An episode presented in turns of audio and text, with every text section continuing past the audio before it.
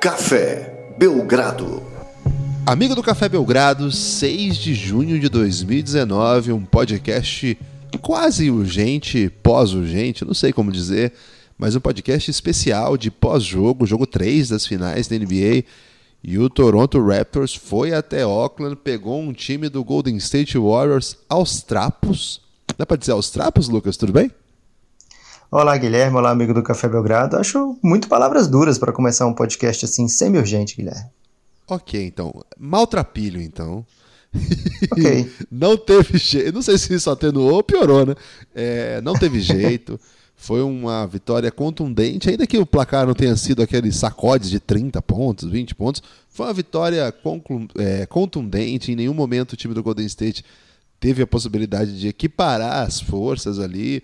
Stephen Curry numa atuação digníssima, né? uma das maiores atuações da história das finais da NBA, e nem assim conseguiu sequer fazer com que a equipe chegasse próxima à atuação do Toronto Raptors, uma equipe que vai até Oakland e retoma o mando de quadra. O time havia perdido o último jogo no domingo, ali nos minutos finais, um jogo também com bastante vai-vens, e agora uma série com vai-vens uma série que aos poucos vai tomando aí uns contornos daqueles que eu não sei nem se dá para chamar de épicos mais, Lucas. Caramba, Guilherme, final, eu defendo que toda final tem um contorno épico, né? Porque o resultado dessa final vai ficar para sempre no currículo desses caras, vai ficar vai ser uma história que ninguém vai poder arrancar do, do time campeão, né? independente se vai ser por conta de contusão ou se por conta de partidas todas decididas na prorrogação. O fato é que o campeão da NBA é, tem o seu futuro aclamado com glórias e, e passeatas, carreatas é, e grandes festejos, né? Lembrando, para chegar no final dessa, todos os dois times passaram por caminhos tortuosos, equipes fortíssimas é, técnicos mirabolantes. Então, não existe isso de, ah, foi campeão, mas. e botam mais em sequência. Não existe mais. Campeão é campeão, Guilherme. Serve para o Golden State com seu super time, serve para o Toronto Raptors enfrentando o Golden State é, baleado. O fato é o seguinte: para chegar em jogando em junho, você tem que ser muito bom. E aí tem que fazer com o que dá também. É, o Golden State ontem teve que colocar em quadro uma equipe que não era das melhores, Guilherme. Você sempre me pergunta assim, mas Lucas, para que, que você fica vendo o jogo do Phoenix Suns, cara? Você só sofre. É, acabou servindo para uma coisa, Guilherme. Para quê? Ontem, com aproximadamente 5 minutos de jogo, eu identifiquei que aquele Golden State era o Phoenix Suns nas finais da NBA. Não tem o Flamengo é o Brasil na Libertadores? Pois é. Tem Ontem isso. o Golden State Warriors era o Phoenix Suns nas finais da NBA. Cara, tava visível que a equipe do Toronto Raptors só perderia se tivesse sofresse uma calamidade. É, não, não rolou, Lucas, calamidade nenhuma não rolou calamidade nenhuma. A calamidade foi antes, né? Quando o Clay Thompson se machucou logo depois do time já ter perdido no, nas semifinais de conferência o Kevin Durant. É, a equipe do Golden State Warriors perde o seu outro free agent para um jogo dessas finais, talvez até mais. Vamos ver como é que as coisas se sucederão. Mas de qualquer forma, é bem curioso, né? Peculiar que os dois free agents, né, jogadores que normalmente têm mais pelo que jogar do que simplesmente aquele aquele jogo final, né, que já vale muito, vale quase tudo, mas mesmo assim eles têm que pensar no restante da carreira também, então as coisas ficam ainda mais difíceis de ser ponderadas.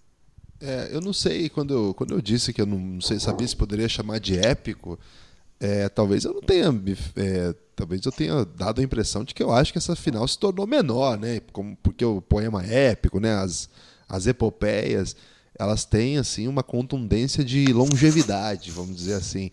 É, e a gente usa bastante o termo épico aqui, mas eu não quis dizer que era menor em qualidade, Lucas. Talvez seja uma grande tragédia essas finais, né? Porque as tragédias elas compõem um cenário muito parecido com o que tem acontecido é, a gente pode ser que ganhe contornos épicos se por acaso houver uma reviravolta, uma volta agora de Clay ou Kevin Durant no meio da série e arraste isso por sete jogos.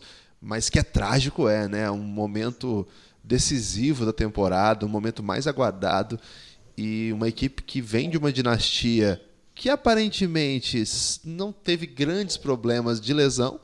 Talvez agora, se a gente for recuperar, a gente vai encontrar um ou outro aqui e ali, mas assim, nenhum dos seus principais personagens é, ficaram fora de combate em partidas que foram decisivas.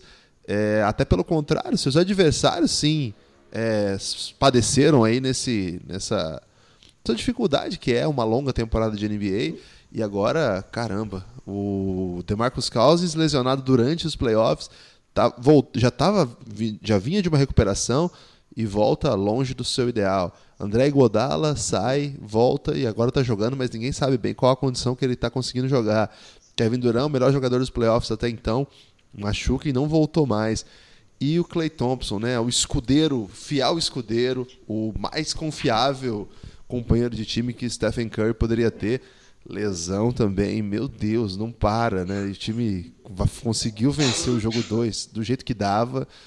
E nesse jogo 3 não teve como. O Lucas brincou lá no Twitter que era o Suns na final da NBA, uma brincadeira que ele traz aqui pro podcast. É... E evidentemente que era um Suns sem Devin Booker, né, Lucas? Não, o Devin Booker jogou muito, Guilherme. Fez 47 pontos. É, esse que é o problema, né? O Devin Booker ali do Suns da final era o Curry. Então, olha, é, foi assim, foi bem. A gente, a gente o Devin Booker já conseguiu fazer 70 pontos e o time perder, Guilherme. E aí, é. esse é o drama do, do Phoenix Suns. E assim, a gente brincou bastante ao longo da temporada, mas assim, tinha isso muito forte mesmo. E na véspera desse podcast, a live que a gente fez, quem acompanhou a live sem lei lá no Castbox vai se lembrar que a gente passou o programa inteiro tentando que os nossos ouvintes que entrassem no ar nos trouxessem nomes de jogadores que estão na rotação de NBA que pudessem, de algum modo, ajudar o Golden State no lugar de algum dos jogadores que estão jogando ali. E é basicamente todos, né? O, na verdade, o desafio era um pouco diferente, era dizer algum que não era capaz de jogar na, na rotação do Golden State, incluindo aí jogadores como Bogut, como McKinney, como Omar Cook, Omar Cook não, Quinn Cook, é, Omar Cook é outro armador que joga na Europa.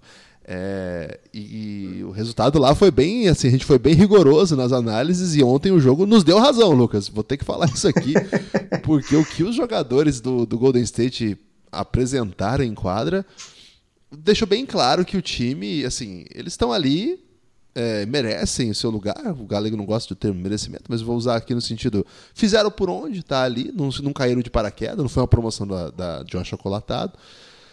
Mas, assim, eles estão ali, mas poderiam ser vários outros que também seria bem parecido. Golden State montou um elenco muito poderoso nas peças principais, não sobrou espaço na folha salarial para conseguir trazer outras peças. E quando você perde esses jogadores, perdeu dois titulares e tem dois outros jogadores que estão longe do seu da sua forma ideal. Eu coloco o Igodala aqui, que ele está muito longe mesmo de quando ele foi All-Star, quando ele era um protagonista no Philadelphia, mas também está longe do que ele foi nos últimos anos, é, até por, por, pelo que aconteceu aí recentemente, lesões, e o próprio passar do tempo, né, Lucas? A gente que tem até, a gente no caso eu, que tem até pelo na sobrancelha, a gente sabe que o passar do tempo é uma coisa que não tem como segurar. Então, é esse time do Golden State, em dado momento, ficava, ficava um negócio meio apavorante, assim. É... Não quero ter dó do Golden State, porque o Golden State não tem motivo nenhum pra gente ter dó dele. Mas em dado momento, quando a gente via em quadra Queen Cook, McKinney, Andrew Bogut é, despeda despedaçado, né? Godala, cara, Godala, igual eu falei pra você na, no podcast passado é um jogador muito bom, mas é, é, um cara que se aparece nesses, nesses bons momentos, etc. Mas não dá para colocar ele como um dos principais jogadores da NBA mais, né? Talvez tenha sido em algum momento. Cara, é, ficou assim, o Curry contra a Rapa e o Curry no primeiro quarto meteu 17 pontos, estava o veneno da jararaca, para usar a expressão aí do Romulo Mendonça aos poucos o Toronto. Foi até a estratégia do Toronto, assim. Não, não, não foi uma super defesa centrada no Curry, como a gente até especulou, mas foi uma defesa que apostava em dobrar sempre no Curry, em pressionar, colocar sempre gente no caminho para fazer ele passar, para fazer ele trombar. E mesmo assim ele meteu 47 pontos. Lucas, você prefere falar primeiro? Vai ter que falar dos dois, você não tem escolha. Mas você prefere falar primeiro da ruindade do elenco do Golden State nesse momento ou da atuação magnífica do Stephen Curry, apesar da derrota? Escolhe aí. Guilherme, é curioso, né? Como de, sempre, de maneira, diria até óbvia, as pessoas centram o debate das finais de uma maneira Golden State centrista, né? Você me ofereceu ah, aí duas opções, né? As, ambas do Golden State. E é um não, pouco vai a ter maneira. mais opção ainda, calma. Não, eu sei, mas eu tô falando justamente por conta do impacto que é o Golden State é, a dinastia do Golden State, né? Então a gente está acostumado a ver esse Golden State em finais e é algo que chama muito a nossa atenção o fato dessa equipe estar no momento, não vou dizer de desespero, porque a série ainda está sob controle, digamos assim, tá 2 a 1 um, numa com você ainda tem dois jogos na sua, na sua casa e dois possíveis jogos na sua casa, né? Que eles precisam ganhar pelo menos um e eles têm uma tradição de vencer jogos fora de casa. Nas últimas 23 séries, pelo menos uma vitória fora de casa nos playoffs. Então eles têm ainda por onde dar a volta por cima, digamos assim. Não acredito que a série tenha terminado ainda. É, o time ainda tem garrafa vazia, sim, Guilherme. Agora, dessa equipe do Golden State, vai ter alguns defensores. Vão dizer: olha, Stephen Curry estava jogando ali com pelo menos um jogador de nível altíssimo, top 20 na NBA, e acho que pouca gente vai discordar disso aí. É, além disso, Igodala, mesmo não sendo o André Igodala de outrora, ainda é um exímio defensor, tanto é que ontem, é, por alguns momentos, o Golden State conseguiu encaixar uma defesa sufocante no Toronto, que sempre acabava de maneira é, o Golden State ia puxando de volta e de repente vinha uma bola muito improvável do Toronto, então uma bola muito bem trabalhada, né? uma bola que ia na alma da torcida do Golden State.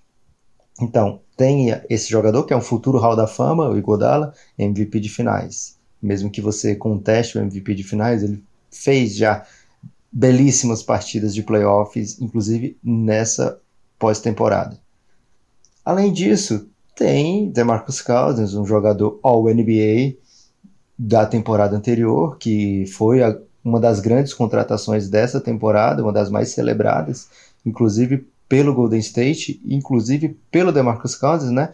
No sentido de vou para lá garantir o meu anel, já que ninguém me quis, né? Foi um, um momento beijinho no ombro do DeMarcus Cousins. É, então, não é que seja uma ilha de, de só tenha o Curry com talento ali e o resto apenas água por todos os lados. Não é isso. Eu acho que o, o, principal drama dessas contusões é que as peças simplesmente não encaixam né, para o Stephen Curry conseguir fazer o seu jogo fluir de, de uma certa maneira.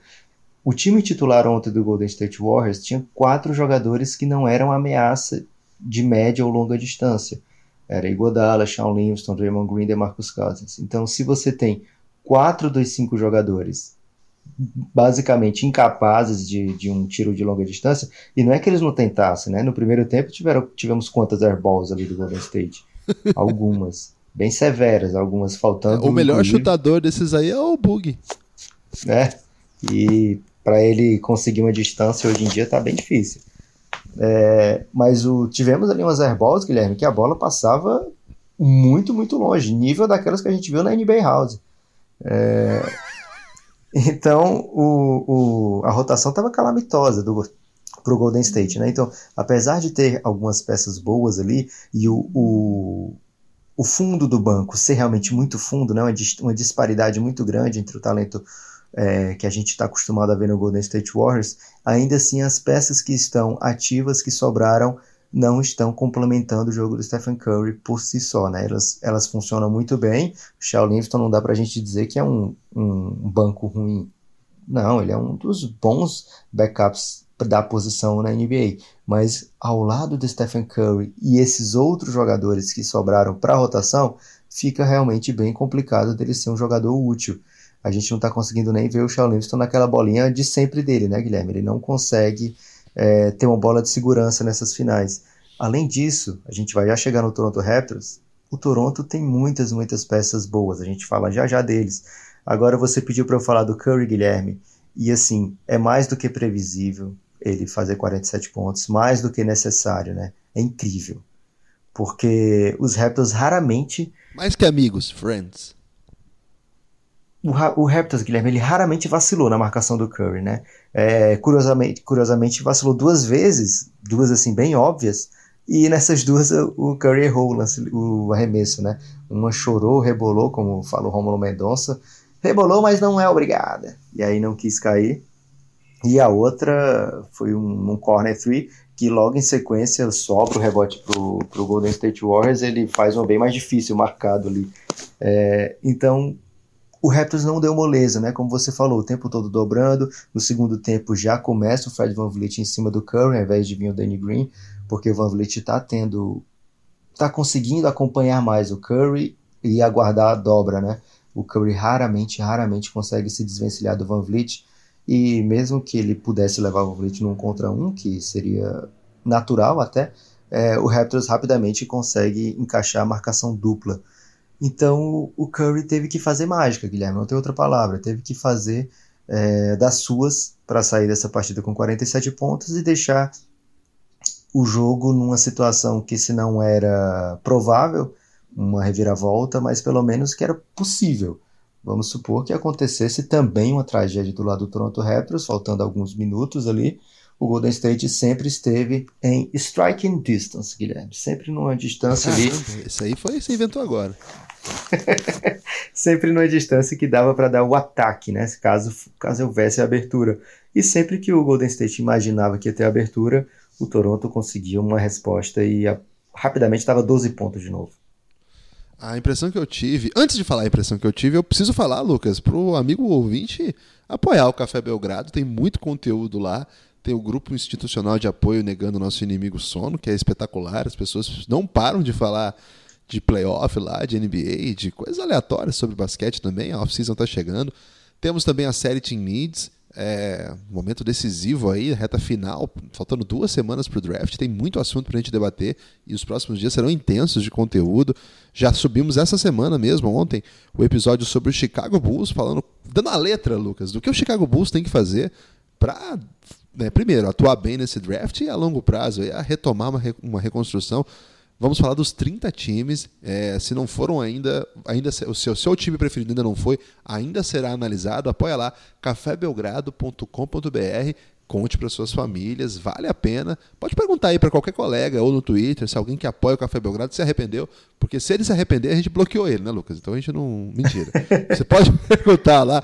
É, o pessoal costuma gostar assim, porque é pouco dinheiro, R$ reais o plano mais básico mensais ouvinte, se você quiser entrar no Giannis e fazer parte dessa comunidade incrível de pessoas muito talentosas em vários ramos de atividade e acabar se tornando Belgra Family aí também. Então, dá uma olhada lá, cafébelgrado.com.br, lá tem todo o conteúdo que a gente já produziu, não é só isso, é muito mais coisa, mas por enquanto, dá uma olhada lá. Hoje é um podcast um pouco mais rápido, né? Porque a gente vai falar só de, do jogo de ontem. Estamos gravando isso na hora do almoço, né? O Lucas já deve ter comido aí um. O que, que, que você comeu hoje, Lucas? Eu não vou falar não, Guilherme. Tá com vergonha? Não, não quero as pessoas me julgando. Ok, isso chama vergonha mesmo. Mas então a gente já vai fazer uma versão compacta e por isso uma, uma propagandinha rápida, cafébelgrado.com.br, dá uma olhada lá. Eu prometo para você que vale a pena. Lucas, agora uma coisa que me chamou a atenção foi o seguinte: uh, como o ataque dos, do, do, do, do Sixers. Olha que, que fantasia aí que o Sixers. Grande momento aí da torcida do Sixers. Com o ataque do Golden State Warriors, tava numa vibe assim muito. Tava dando pouco medo, sabe? Tava sendo aquele vilão que não, não bota medo em ninguém. O, eu senti o ataque do Toronto Raptors muito solto, assim é, fazendo as coisas com uma leveza impressionante, soltando a pera como se não houvesse amanhã. Porque qual é o problema de você errar contra o Golden State da morte, do Hamptons Five, do Kevin Durant, Clay Thompson? Cara, é um erro aqui, já vi no contra-ataque, bola de três na sua cabeça, a vantagem de que estava em dois vai para 15 em três minutos. Quantas vezes a gente já não viu acontecer isso? Ontem não tinha a menor possibilidade de acontecer isso. Mesmo quando o Quinn Cook pudesse matar alguma bola, o Armando McKinney que fizesse alguma bola, mesmo quando acontecesse qualquer uma dessas coisas, não era o comum. O comum era assim, a, a, o ponto do Golden State vir suado, com o Curry fazendo umas mágicas, tendo que livrar de defesa, chutar rápido de longe, ou alguma bandeja meio heróica infiltrando. Então o, o Toronto estava muito leve, com assim, sem medo de errar mesmo, porque o erro custava menos no jogo de ontem. E eu senti, talvez por isso, ou talvez por estratégia mesmo, é, uma, uma intensidade na definição muito mais a, acelerada do que propriamente nos jogos anteriores. O, acho que isso fez muito bem ao Lowry. Acho que foi a grande atuação do Lowry até agora. Foi um, foi um jogador decisivo, assim. Isso fez bem para vários jogadores, né? O Danny Green podendo chutar assim logo que recebe, com espaço. Isso muda muito também a mecânica do chute dele. É, ele é muito ágil. É... A gente chegou a brincar aqui que ele é um especialista que não estava matando bola, né? E agora nas finais voltou ao normal, ou voltou a ser o especialista que as pessoas esperavam que ele fosse. Eu acho que o Toronto teve essa. Jogar contra um ataque que te ameace menos faz inclusive com que o seu ataque é, seja um pouco, um pouco, digo, sua defesa, desculpa, seja um pouco mais vulnerável. Uma vez, a primeira vez que eu ouvi alguém falando isso foi o Sérgio Hernandes, numa clínica que ele deu lá em São Sebastião do Paraíso, em que ele falou assim, as pessoas, foi uma entrevista que ele fez comigo, eu acho que tem até no YouTube ainda essa entrevista, quem quiser me manda o link, uma pergunta aí que eu acho o link. É, eu perguntei alguma coisa sobre defesa, tá, que tal, e ele fala, olha, tem um clichê que é esse negócio de defesa ganha campeonato, ataque ganha jogo, porque ele falou assim, na verdade, o que as pessoas não, não pensam é como que um ataque bom, um ataque que funciona, mantém a sua defesa melhor no jogo.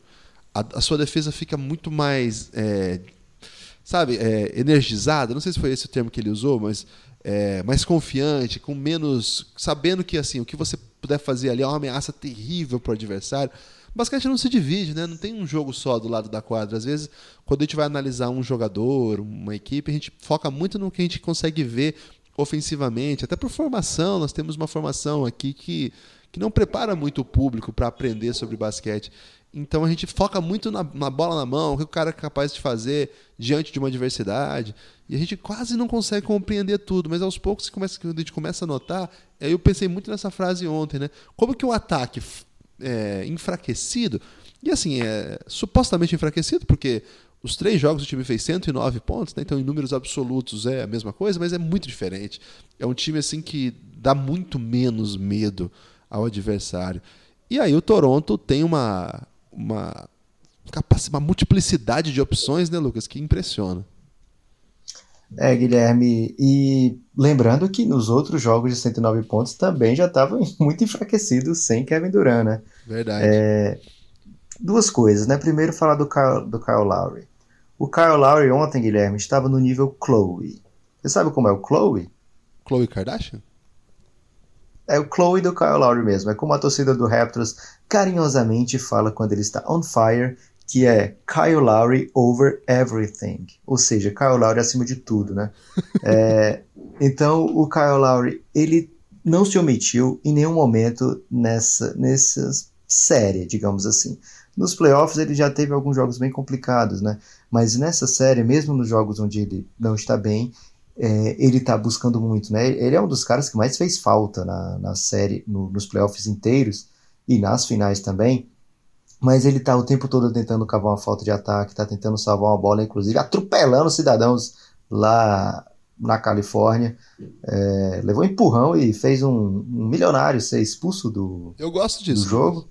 Você gosta quando o milionário é expulso? Eu gosto muito. Ainda mais porque foi o, foi o glúteo do, do Kyle Lowry que fez um estrago ali. é, então o Kyle Lowry não se omitiu nenhuma vez. Ele falou que joga melhor fora de casa, que é um ambiente mais durão, e ele é um cara durão e que gosta de enfrentar esse tipo de adversidade, e ele fez por fez valer as suas palavras ontem, né? É, talvez energizado um pouco pelo fato de da marcação do, do Toronto ser mais focada num jogador apenas, Stephen Curry, é, não ter o Clay ali competindo as suas atenções, então ele tem que ficar ligado o tempo todo com dobras o, e etc, né? Normalmente quando tinha situação de, de picks, de screens, os dois ficavam com o Curry, então não tem muito essa de escolher o, quem tem que marcar. Então ele estava bem agressivo, foi bem legal. Ele a partida que o Kyle Lowry fez em finais, né, para dar aquela limpada num currículo cheio de interrogações, né? As pessoas costumam questionar muito o Kyle Lowry, então nada mais justo para uma bela carreira como a dele ter um momento desse nas finais, né? É, ele foi importantíssimo dos dois lados da quadra, teve bolas que ele tranquilizou o Toronto Raptors, porque enquanto a gente vê né, que o jogo teve sempre sob controle, na teoria, na prática a gente viu que em alguns momentos o Golden State cortava para 7, e aí passava deveria passar pelo menos o filme na cabeça dos jogadores do Toronto, principalmente quem está ali há muito tempo de derrotas inesquecíveis, né? Então, se você perde um jogo que você tinha que ganhar acima de tudo, é, a série praticamente acabaria ali, né? Não acabaria porque basquete é um esporte, esporte é decidido jogo a jogo, Guilherme. Mas que seria um baque terrível para as pretensões do Toronto perder esse jogo, com certeza seria. Outra coisa do, do que você falou, Guilherme, muito bem sobre essa relação defesa e ataque, é, a rotação do Golden State ontem a gente viu o tempo todo, né? DeMarcus Cousins, Andrew Bogut. Então, sempre jogadores pesadíssimos ali. Quando você não faz a cesta de um lado e está enfrentando jogadores muito ágeis e que atacam, são agressivos, né? Como Kawhi, como Siakam, como Lowry e o Danny Green, que se você não achar na transição, ele vai ficar muito livre para uma bola de três. É, se você não faz a cesta do outro lado, você vai ser pego com as calças na mão, Guilherme. As pessoas não gostam. As pessoas não gostam de ser pegas com calças na mão. Mas apostaram? Tente correr com as calças na mão, Guilherme. Fica muito Já tentei, difícil. Lucas. Não deu certo. É complicado. Então, quanto mais você for pego com as calças na mão, mais pontos o Toronto Raptors vai fazer. Então, a gente viu o Toronto se aproveitando muito da transição ontem, algo que é um pouco característica do Golden State Warriors, né? Pegar esse. Na hora que a defesa encaixa, eles conseguem definir muito rápido no ataque e essas diferenças vão caindo rapidamente se o time tiver em desvantagem. Aliás, sexto jogo seguido que o Golden State está perdendo por mais de 10. É, então está difícil para o Golden State não ficar em buracos nessa pós-temporada desde que Duran se machucou, porque mesmo na série que eles varreram, a gente apontou aqui, né? O Golden State se enfiando em buracos, é, mesmo com um, em jogos que eles venceram, né? Nas finais as coisas seriam diferentes, tanto contra o Bucks ou como Raptors. É, nos outros dois jogos da final contra o Toronto também aconteceu isso. O primeiro jogo perdeu por quase 10, o segundo acabou conseguindo a vitória de maneira contundente, né? Mas já sofrendo um aperto depois que o Clay sai contundido. E outra coisa para finalizar o papo sobre o Toronto é que parece que eles é, se acalmaram ali na rotação dos sete, né? Numa rotação meio Mike Dantonesca.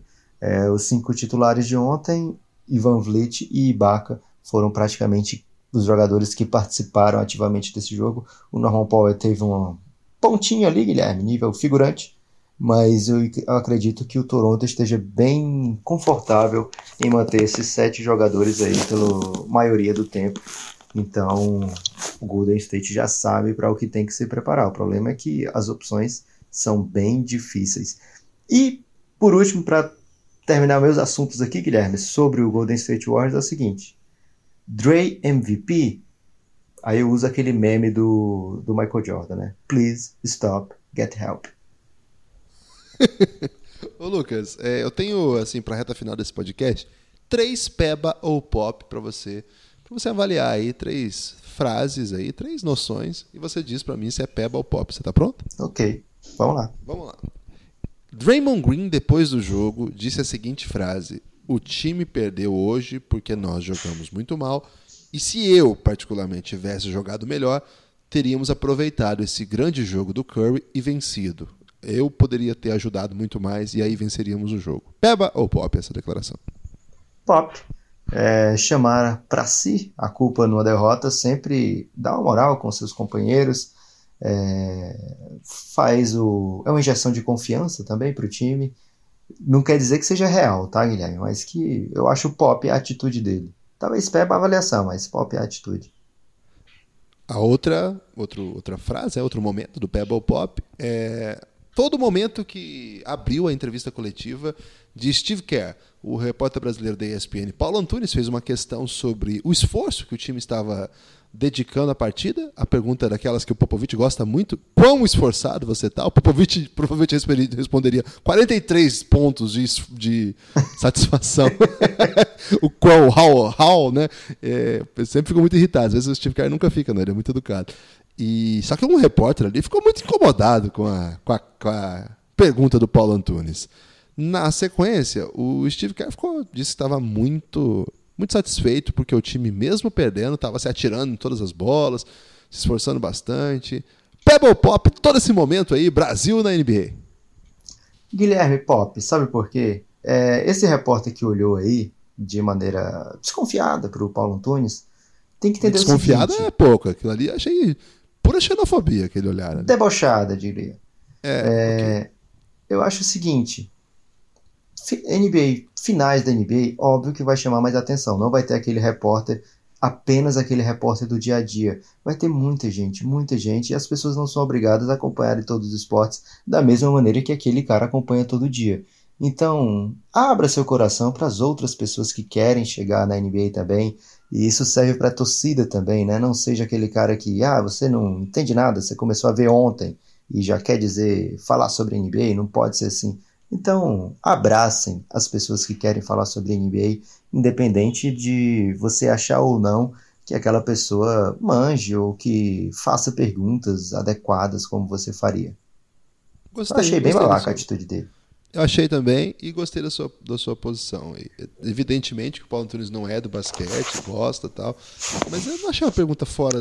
Nada absurda, não. Uma pergunta tranquila, assim. E acho que o público queria mesmo saber, assim, que, pô, o time foi uma merda, mas jogou bem, né? Lutou, né? Tô, tô E outra nessa. coisa, é, a equipe poderia muito bem, como a gente já viu o Toronto fazer em outras ocasiões, poderia ter abraçado seu joelho em posição fetal, Guilherme aceitado a derrota, mas a gente viu no último quarto Stephen Curry, inclusive, Guilherme, lá no Giannis, a gente ficou com muito medo dele se machucar, porque pela fase do Golden State, um pulo daquele ali poderia de repente é, causar uma dor que não estava esperando, então ficamos apreensivos ali com o Stephen Curry toda hora se jogando no chão. O, Go- o Golden State num jogo 4, sem Stephen Curry, Clay e Kevin Durant. Aí dá pra dizer que é o basquete cearense na final da NBA, Lucas. Seu outro time. e a última, Pebble Pop, um apelido que eu vou tentar emplacar hoje aqui no Café Belgrado. Vamos ver se você e os amigos ouvintes gostam. Fred Van Vliet é uma escadaria para o céu. Esse é um apelido? Tô tentando emplacar aí. Uma, uma definição, uma escadaria para o céu. Guilherme, se, se você trouxer em inglês, eu posso até tentar, mas escadaria pro céu não vai rolar, não, hein? Se eu falar inglês, é, perde o trocadilho escondido aí, que o, só o amigo ouvinte mais hardcore do Café Belgrado vai sacar. Tem Eu destaque final? entendi, Guilherme, porque é da música, né? Mas escadaria pro céu é bem, bem, bem esquisito. Meu destaque final é o seguinte, Guilherme: o Clay Thompson vai pro jogo 4, ao que tudo indica, inclusive o Steve Kerr indica, né? É, se tá 100% ou não, nós vamos ver, mas a chance de- dele jogar é muito, muito grande. O Kevin Durant ainda não treinou com ninguém, tá fazendo suas séries de treinamento sem contato ainda, mas tá, tá dando uma acelerada para ver se consegue jogar ainda nessa série. É, eu não vou comentar a arbitragem, mas me incomodou ontem. Não, não interferiu no resultado, mas foi. Assim, irritou muita gente que estava assistindo. E por fim, eu pensei que você ia trazer essa frase do Draymond quando você falou que tinha uma frase dele. É que ele falou o seguinte: não, tá tranquilo, a gente ganha o jogo 3 agora. É o jogo mesmo. 4, desculpa. É, aí vai para Toronto, vence e termina aqui no jogo 6 tranquilamente. Então, Temos muito pra comemorar ainda, ele falou. temos, é, tem muita festa pela frente. É, legal. Cara demais, Lucas. Tem que falar Dos verdade. dois lados, dos dois lados tendo esse tipo de personagem. O que eu curto do Toronto é que eles deixam esse personagem só pro Drake, né? Então eles ficam fazendo de conta que estão bem, bem humildes, na boa.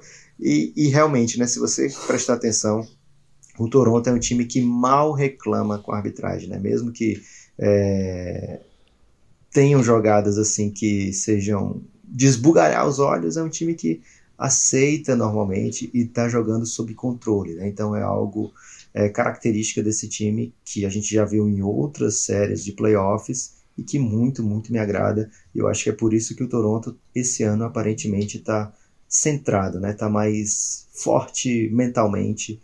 Muito bacana de ver o Toronto jogando nesse nível nessas finais da NBA. E o seguinte, não vai ser fácil, a série não acabou. São, eu ainda estou prevendo aí, Guilherme, pelo menos mais uma vitória do Golden State. E se o Kevin Durant voltar também, meu amigo, quem sabe quantos jogos vamos ter nessa série. Só sei que no máximo sete. É, o meu destaque final, Lucas, vai lá mandar um abraço pro Vinícius Cabral, que é um dos maiores Cabrais do Brasil, desde Pedro Álvares. Ele que nos convidou, a gente não pôde estar presente para um evento da ESPN ontem, que foi uma Watch Party. Você gosta de Watch Party, Lucas? Guilherme, eu já gostava, principalmente pelo nome, já sei inglês, mas depois que o Felipe Ferraz, que foi em, em representação do Café Belgrado, contou Nosso como embaixador, né? eu passei a amar mais ainda o Watch Parties. Pois é, diz que teve até lugar para fazer barba, Lucas. é, das coisas que ele contou, Guilherme, isso foi o que menos me animou. é porque você não, não gosta de fazer a barba, né, Lucas? Eu que sou um homem muito atento ao mercado barbeador por aí, estou muito interessado em enfilar aí um corte. É, de repente é um corte hipster, né? Porque uma, uma barbearia num watch party tem que ser hipster. Então fiquei interessado, não estava presente. Mas mandar um abraço mesmo pro Vinícius, pro Felipe e pra Débora, que nos representaram muito bem lá. E mandar um abraço para todo mundo que nos acompanhou nessa jornada em São Paulo. Já estamos de volta, né, Lucas? Infelizmente. E é importantíssimo, importantíssimo falar que já tem o primeiro Belgradão in the House no ar. É, são episódios de meia hora, então não perca tempo, vai escutar no feed. E são episódios nível episódio para apoiador, no sentido de que não vai ter é, propaganda, né? Então é meia hora só de conteúdo mesmo. Se bem que as pessoas gostam da propaganda, Guilherme. Então já estou dando esse aviso aqui que não vai ter propaganda lá, então não fique esperando aquela hora carismática da propaganda. Vai ter. Hoje, por exemplo, teve. E nos, do dia a dia vão ter esses momentos de pedir o seu apoio, mas lá no, na NBA in the House não tinha tempo da gente fazer isso, então se prepare aí para ficar atento o tempo todo. Já que lá não tem, aqui eu peço mais uma vez cafébelgrado.com.br, dá uma lida lá em tudo que você vai ter caso apoie o Belgradão. Forte abraço. Até a próxima.